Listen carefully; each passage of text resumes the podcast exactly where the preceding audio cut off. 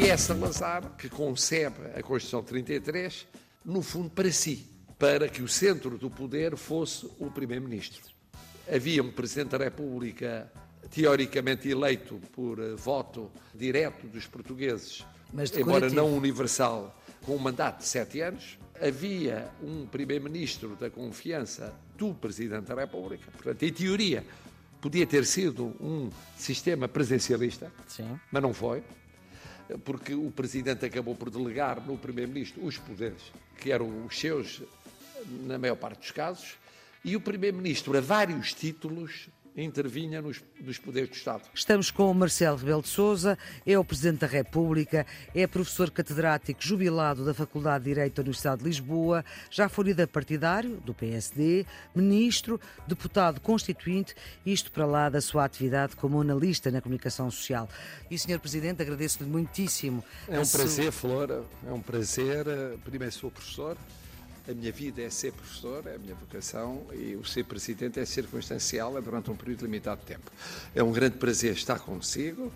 Igualmente. Já tivemos noutros tempos, Exatamente. como se recordará muito bem, e, e, é um prazer duplo o estar com alunos do décimo e décimo primeiro ano para falarmos das Constituições portuguesas. Sr. Presidente, vamos começar agora esta segunda parte da nossa conversa. Já enunciou aqui o que é que era uma Constituição, já falámos também da primeira Constituição que Portugal teve, uh, o primeiro texto constitucional, Constituição de 1822, uh, isto depois da Revolução Liberal do Porto. Também falámos da Carta Constitucional de 1836, depois ainda da Constituição, da terceira Constituição, a de 1838, que dura pouco. E depois temos a Revolução Republicana de 1910, 5 de outubro, e com um novo texto constitucional em 1911 e com mais características europeias do que propriamente americanas, Presidente. Não ganhou a ideia presidencialista americana, ganhou a ideia parlamentar não pura, mas quase pura europeia. Isto é, o Presidente não tem poderes, é uma figura essencialmente simbólica, e os poderes estão no Congresso dos Deputados. O Congresso tem duas câmaras, a Câmara dos Deputados e o Senado, obviamente nenhuma delas hereditária. Claro, e, e os tribunais são independentes. E o que é que a República traz de novo consigo? Primeiro, a mudança da forma de governo. Desaparece o rei e aparece como chefe de Estado o Presidente da República, eleito pelo Congresso. Exatamente. Não era eleito pelo povo, diretamente era eleito pelo Congresso e, portanto, emanação, sobretudo, do sistema partidário. O Partido Republicano, que foi o único que concorreu às eleições para a Constituinte, partiu-se essencialmente em três partidos. O Partido Democrático, herdeiro do Partido Republicano, com um grande líder, Afonso Costa, e que liderou boa parte da República. Uhum. Um partido de, liderado por António César de Almeida, o Partido Evolucionista, que era um partido do centro, e o Partido Unionista, que era liderado por Brito Camacho, que era, chamemos assim, a direita republicana. E, de uma maneira geral, os partidos deram-se entre si mal, mal. Como é que o estão? Partido Democrático teve um ascendente natural, porque era o que tinha mais bases, maior implantação nos quadros urbanos e suburbanos. E o Partido Unionista era um partido muito crítico do Partido Republicano, do Partido Democrático. O Partido Evolucionista tentava fazer o equilíbrio, como fez no governo da União Sagrada durante a Grande Guerra, em que se fez uma experiência de unir todos os partidos republicanos, que falhou, porque o Partido Unionista não alinhou totalmente e rigorosamente não alinhou naquilo que foi a substância do governo da União Sagrada, mas democráticos e evolucionistas alinharam, alinharam nesse esforço de unidade nacional. Isto durante a Primeira Guerra Mundial. Ora bom, durante a Primeira Guerra. Ora bom, a Primeira República foi muito acidentada. Primeiro porque houve tentativas monárquicas várias, várias de reverter o regime político. Embora, curiosamente, sem o apoio do último rei de Portugal, Dom Manuel II, que ficou exilado em Inglaterra, achou que, sobretudo a partir do momento em que começa a Grande Guerra, que seria antinacional estar a sobrepor a questão do regime à questão uh, patriótica. Hum. E, portanto, não apoiou, ao contrário de outras eh, correntes monárquicas, não apoiou tentativas, ou algumas das tentativas ensaiadas durante a guerra que durou de 14 a 18. Mas, além disso, acontece que houve a guerra, houve várias crises económicas e sociais, houve a dificuldade de uma parte do povo português ser ainda, sobretudo, o povo rural, ser ainda não republicano, ser monárquico e, dentro do monárquico, ser mais legitimista, absolutista do que liberal, uhum. o que já acontecia no fim da monarquia, da Igreja ser, a Igreja Católica tinha muito peso, ser muito conservadora, de haver, ter havido um péssimo relacionamento entre a Primeira República e a Igreja Católica, e, portanto, isso determinou uma divisão brutal muito entre o país católico e o país republicano, e depois haver, dentro do mundo republicano, golpes permanentes, ou golpes políticos, ou golpes militares. E assim houve uma tentativa no tempo do golpe pimentista de Pimenta de Castro, logo eh, em 1915.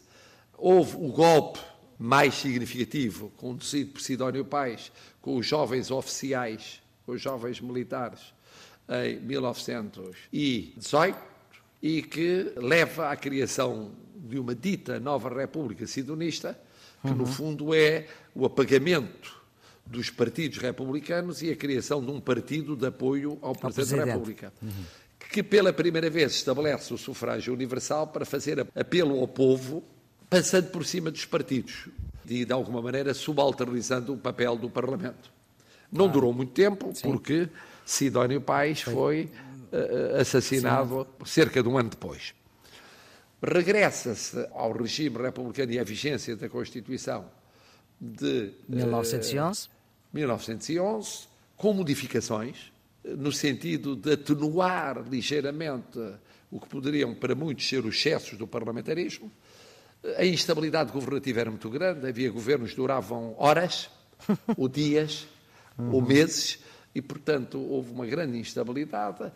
O exército considerou-se maltratado durante e na sequência da Grande Guerra e, portanto, há tentativas de levantamento militar. Revoltas, eh, e isso leva muito cedo a criar-se um espírito favorável àquilo que, entretanto, crescia na Europa, que eram regimes ditatoriais, autoritários e mesmo totalitários, em vários países europeus nos anos 20 e 30 e, portanto, o que acontece é que. Em Portugal também acontece Viria isso. a desembocar um golpe militar de 28 de maio de 1926. Portanto, a Primeira República tem uma vigência atribulada até Sidónio Pais, uma interrupção mais pronunciada, claramente, com Sidónio Pais, e tem um prolongamento final de 1919 até 1926. Bom, ainda temos que esperar em 1926, para, a Constituição de 33, não é? aí, aí... aí passa a viver sem ditadura militar assumida, eis não quando o vencedor daquela troika, porque havia uma troika militar, que sucessivamente presidiu a República, entre aspas, porque há quem considere que não era República, verdadeiramente, que era ditadura militar, Mendes Cabeçadas, um homem de esquerda da Serra Nova, deposto rapidamente por Gomes da Costa, deposto por Oscar Carmona. E é Carmona quem vem a ser 25 anos presidente e a nomear Salazar primeiro ministro das Finanças e depois presidente do Conselho de Ministros. E é Salazar que concebe a Constituição 33, no fundo, para si, para que o centro do poder fosse o primeiro-ministro. Havia um presidente da República teoricamente eleito por eh, voto direto dos portugueses, embora não universal, com um mandato de sete anos, havia um primeiro-ministro da confiança do Presidente da República, portanto, em teoria, podia ter sido um sistema presencialista, Sim. mas não foi, porque o Presidente acabou por delegar no Primeiro-Ministro os poderes que eram os seus, na maior parte dos casos, e o Primeiro-Ministro, a vários títulos, intervinha nos, nos poderes do Estado. Porquê? Porque havia um, um correspondente ao Parlamento que era dividida em duas câmaras, a Assembleia Nacional e a Câmara Corporativa. Mas a Assembleia Nacional teve sempre deputados eleitos pelo partido de apoio à situação, chamado primeiro União Nacional, depois Ação Nacional Popular. Nunca teve oposição. E a Câmara Corporativa era, na maioria esmagadora, nomeada pelo Governo. Leia-se pelo Presidente do Conselho de Ministros. Os tribunais eram teoricamente independentes, mas os juízes eram nomeados pelo Governo. Pronto. E as liberdades lá estavam na Constituição, mas não eram no, praticadas. No dia, não, é porque no dia em que entrou em vigor a Constituição, dia 11 de abril de 1933, entraram em vigor leis que esvaziavam as liberdades fundamentais. Uma lei impondo a censura, continuava a existir, já vinha da atitude militar, uma lei impondo restrições à liberdade de associação, uma lei impondo restrições à liberdade de reunião e a proibição dos partidos políticos. Portanto, a Constituição Portanto, isto é, a Constituição é o que se chama uma Constituição semântica. Sim. Quer dizer, a Constituição diz uma coisa, mas está concebida para que a realidade seja outra coisa. É e ela vigorou isso. assim, muito, muito engenhoso. E foi assim que vigorou até à substituição de Oliveira Salazar por Marcelo Caetano, em 1968. E ainda vigoraria com uma revisão constitucional de 71, entre 68 e 74. Nesse período, houve na Assembleia Nacional, pela primeira vez, embora eleitos pela União Nacional e depois pela ANP, deputados liberais.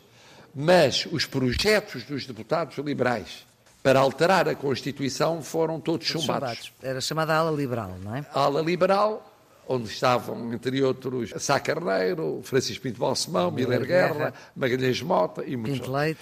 Pinto Leite, que morreu mais cedo, um acidente de aviação na Guiné. O que é que acontece? Falhou a ideia da eleição direta do Presidente da República, que tinha deixado de existir a seguir à eleição em que participou Humberto Delgado, em 58. Foi revista a Constituição 33 para não mais haver campanhas eleitorais populares e não mais haver voto popular. A tentativa de regressar ao voto popular falhou. Falhou a ideia de reforçar o peso do Parlamento. Falhou a ideia de suprimir a censura. Falhou, que se chamava exame prévio na altura, falhou a ideia de alargar a liberdade de reunião e de associação, falhou a ideia de permitir partidos políticos. Já na altura vivia-se aquilo que se chamava na ocasião guerra ultramarina, se chama hoje guerra colonial, e que foi entendida como uma afirmação dos movimentos de libertação pela independência em três e depois mais dos territórios sob administração colonial ou ultramarina portuguesa. Sr. Presidente, vamos ficar por aqui. Serviço Público Bloco de Notas. Produção é da jornalista Ana Fernandes, os cuidados de emissão de João Carrasco e Jorge Almeida. O Serviço Público Bloco de Notas está sempre disponível em podcast em todas as plataformas.